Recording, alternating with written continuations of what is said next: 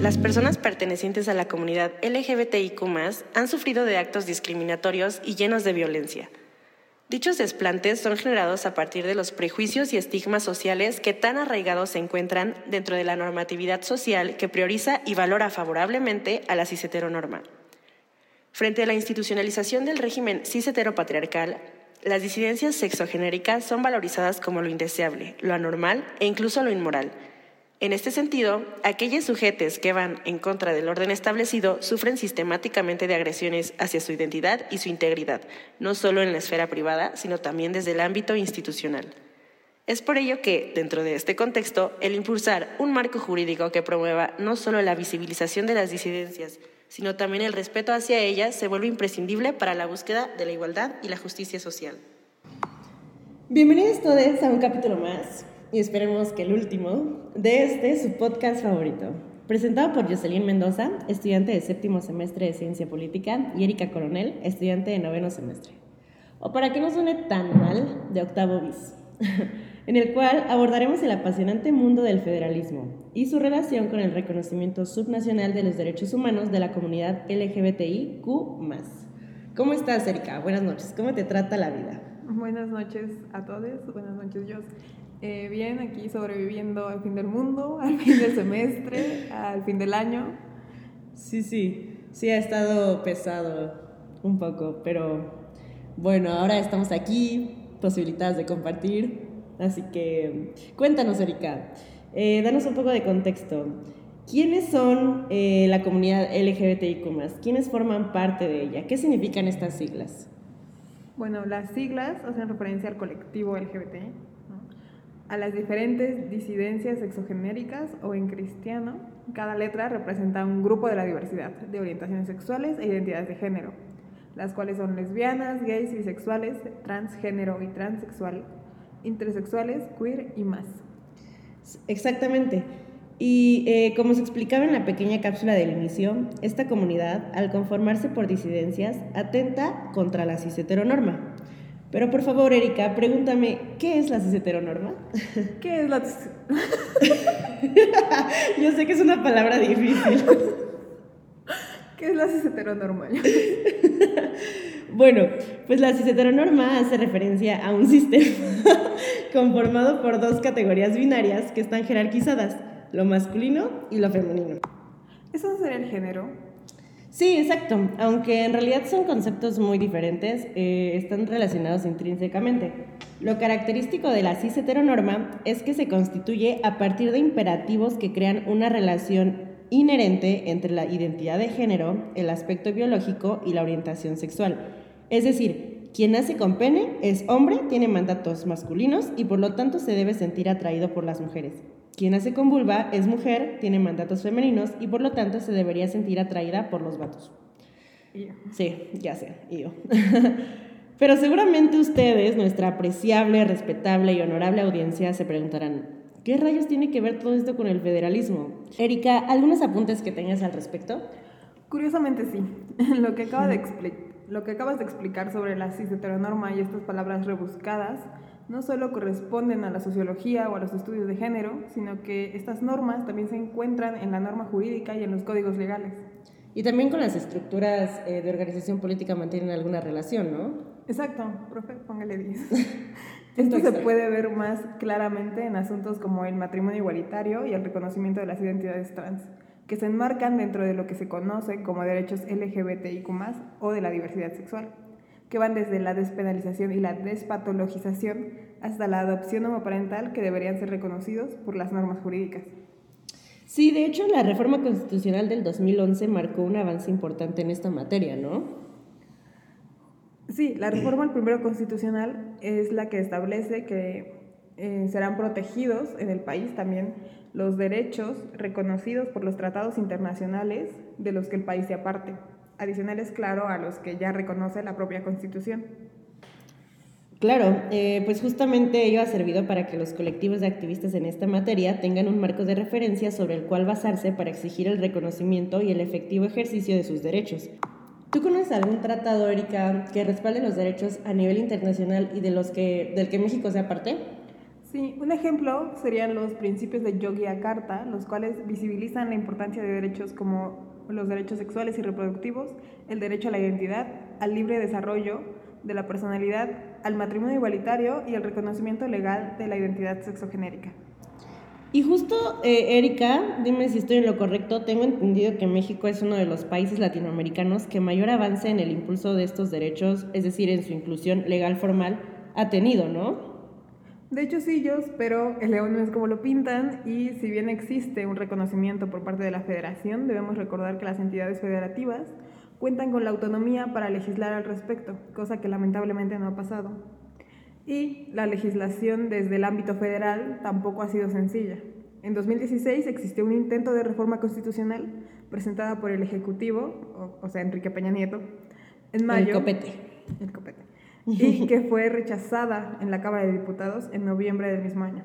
Los diputados de diversas bancadas, incluyendo la del PRI, manifestaron que la Cámara de Diputados no tiene atribuciones para legislar en materia civil en las entidades y que eso sería un atentado contra la autonomía de los estados e incluso del pacto federal en sí mismo. Ok, pero antes de avanzar y para poder hacer clic con todos estos conceptos, hay que recordar qué es el federalismo.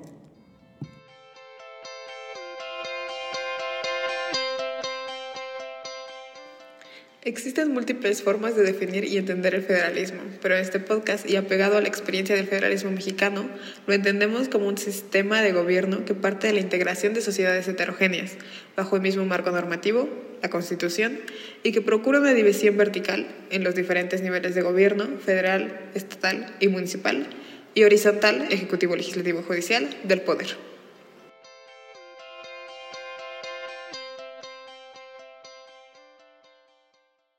Entonces, Erika, después de esta pequeña cápsula y partiendo de la idea de que los estados tienen la suficiente autonomía para crear su propia constitución, en este caso podemos pensar que el federalismo, en vez de que constituya la posibilidad de desarrollar estrategias graduales de cambios a nivel local y luego estatal, más bien ha sido un obstáculo para el desarrollo de la legislación en esta materia.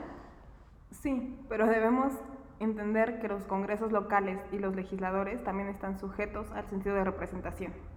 Si la ciudadanía es estadística o mayoritariamente conservadora, siguiendo la teoría de la ambición propuesta por un francés de apellido muy difícil, Mary Jane, Mary Jane de Seychelles. Una disculpa a los y las personas francófonas que nos escuchan. que hemos visto aplicada en otros temas como la distribución de recursos, difícilmente un legislador o legisladora arriesgará su carrera política para defender derechos humanos de una comunidad que ha sido histórica y sistemáticamente discriminada y que no forman parte de la agenda de los partidos, sin mencionar que existen grupos de interés organizados, conservadores, como el Frente Nacional por la Familia, que estarán utilizando los mecanismos legales y políticos que ofrece el sistema federal para impedir la aprobación de estas reformas. Ok, pues eso no suena nada prometedor. Pero entonces eh, se vuelve necesaria la existencia de otros mecanismos jurídicos para la defensa y la exigencia de estos derechos humanos, ¿no? Pienso, por ejemplo, eh, en, el, en el amparo, en el litigio estratégico. Ajá, de hecho esto no es exclusivo de México. En América Latina, las cortes y tribunales han sido actores muy importantes para el reconocimiento de derechos, dado que su actuar no responde directamente a las orientaciones políticas de la ciudadanía, tienen una mayor capacidad para accionar. Les permite hacer interpretaciones creativas e incluso manipulativas del texto constitucional para proteger los derechos humanos y el principio pro persona. Pero al someter los derechos de las personas a la judicialización, estas quedan a merced de qué tan liberales sean las, los, les ministres de las Cortes. Sí, em, por ejemplo, se me viene a la mente el caso de un amparo directo civil con número de expediente 6, diagonal 2008, del 6 de enero de 2009, referente a la adecuación de documentación de acuerdo a la identidad de género. Qué buena memoria. ¿A poco tú no te acuerdas de ese caso? Bueno, pues en este caso, una persona demandó ante un juez civil en el Distrito Federal. Hoy Ciudad de México. Exacto, hoy Ciudad de México. Eh, demandó la rectificación de su acta de nacimiento para modificar su nombre y sexo con el fin de adecuar su acta a su nueva realidad social. Además de esto, solicitó ordenar al registro civil levantar una nueva acta y no publicar ni expedir ninguna constancia que revelara su acta previa, atendiendo al derecho de la privacidad. Eh, desafortunadamente, pues el juez no accedió a lo que le fue solicitado y justamente por ello la persona demandante promovió un juicio de amparo para que su derecho a la igualdad, su derecho a la no discriminación y al libre desarrollo de la identidad fuera respetado, mismo que tuvo un fallo a favor de la persona demandante. Eh, este caso consideró que sentó un precedente en la materia, lo cual da cuenta de lo importante que han sido estas herramientas jurídicas frente a órdenes normativos que se plantean desfavorables. Eh, al reconocimiento de los derechos humanos de la comunidad LGBTIQ. Y en este caso también podemos ver una interpretación creativa por parte de la Suprema Corte al entender que los derechos al libre desarrollo de la personalidad y a la identidad de género se desprenden del derecho a la dignidad humana a pesar de que no se encuentren explicitados en la Constitución. Esto tiene relación con la transformación del papel de las Cortes y un poco de la cultura jurídica del país, a raíz de la reforma del 94 donde pasan de la aplicación literal de las normas a un papel mucho más interpretativo de ellas. También, Erika, ¿te acuerdas del caso del 2009? Todo al parecer pasa en el 2009, en el que la Procuraduría General de la República, ahora Fiscalía General de la República, en su intento de echar para atrás. Este es un caso muy, muy curioso y muy chistoso también, porque en este intento de echar para atrás la reforma al Código Civil, eh, del distinto Distrito Federal en su artículo 146, el cual pretendía reconocer que las personas del mismo sexo también tienen derecho a contraer matrimonio y también tienen todos estos derechos que emanan del mismo. Eh, más bien resultó pues en lo contrario, básicamente porque eh, pues la Corte decidió que, que eran los modelos de códigos que establecen al matrimonio desde una lógica heteronormativa los que realmente eran inconstitucionales y no como tal pues este ejercicio eh, de reformar el Código del Distrito Federal. Es, es, muy curioso este caso, ¿no? Sí, muchas cosas han cambiado desde, desde 2009, en estos Hace 10 años. bueno, sí. 13 años ya. 13 años. Grandes.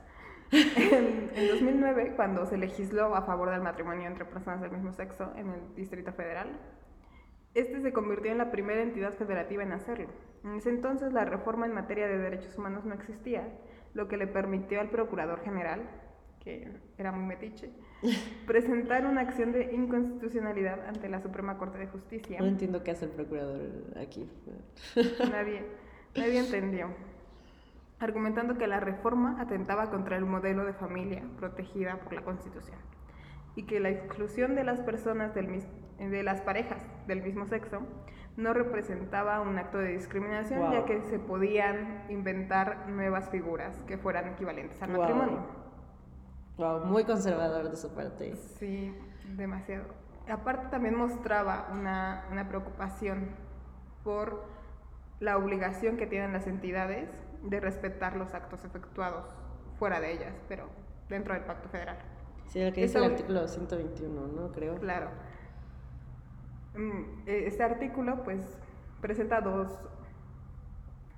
dos cláusulas que son relevantes para el caso. En una, eh, la primera, la primera fracción, me parece, es la que menciona que los, las entidades no están obligadas a como replicar las reformas que se realizan en las otras. Y la fracción cuarta menciona que si bien no están obligadas a replicarlo, sí están obligadas a respetarlo. Claro, pues son derechos humanos. Pero en ese entonces no existía esta figura de los derechos humanos como tan importante. Mm, sí, porque fue, antes del 2011, ¿cierto? Sí, fue en 2009. 2009. Sí. La Suprema Corte revisa el caso considera que la reforma del Distrito Federal es perfectamente constitucional, ya que los estados tienen la facultad para legislar los códigos civiles y modificarlos a su conveniencia y a como ellos mejor les parezca. O sea, el procurador quedó, literalmente quedó. y posteriormente, en 2011, se realiza una revisión del caso, ya con la reforma de derechos humanos, que resulta en la sentencia, amparo, revisión 581 diagonal 2011 de la Suprema Corte de Justicia. También tienes buena memoria, Erika. Y esta es la primera en América Latina en declarar inconstitucional los códigos, como dijiste, heteronormativos, que pues establezcan que la unión matrimonial es única y exclusivamente entre un hombre y Y una, mujer. Y para- con el objetivo de... de preservar la especie, o sea, las personas infértiles no se pueden casar tampoco. Sí, muchos vacíos legales con estas figuras. Y pues justo creo que esto último que mencionas es un buen tema para discutir.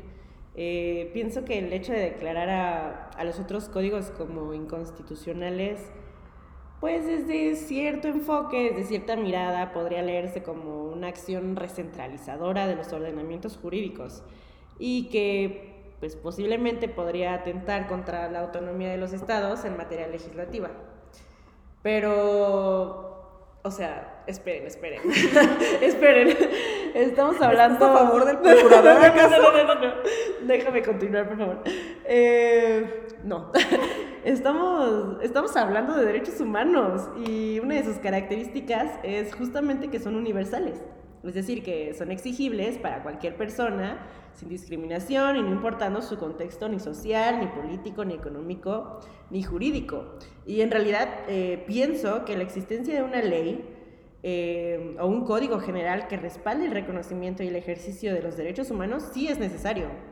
Por supuesto que hay que tomar en cuenta eh, cada particularidad de cada estado y, y- y justo para ello me parece serviría la autonomía que este sistema federal brinda a los estados, pero siempre y cuando se apeguen a una norma suprema.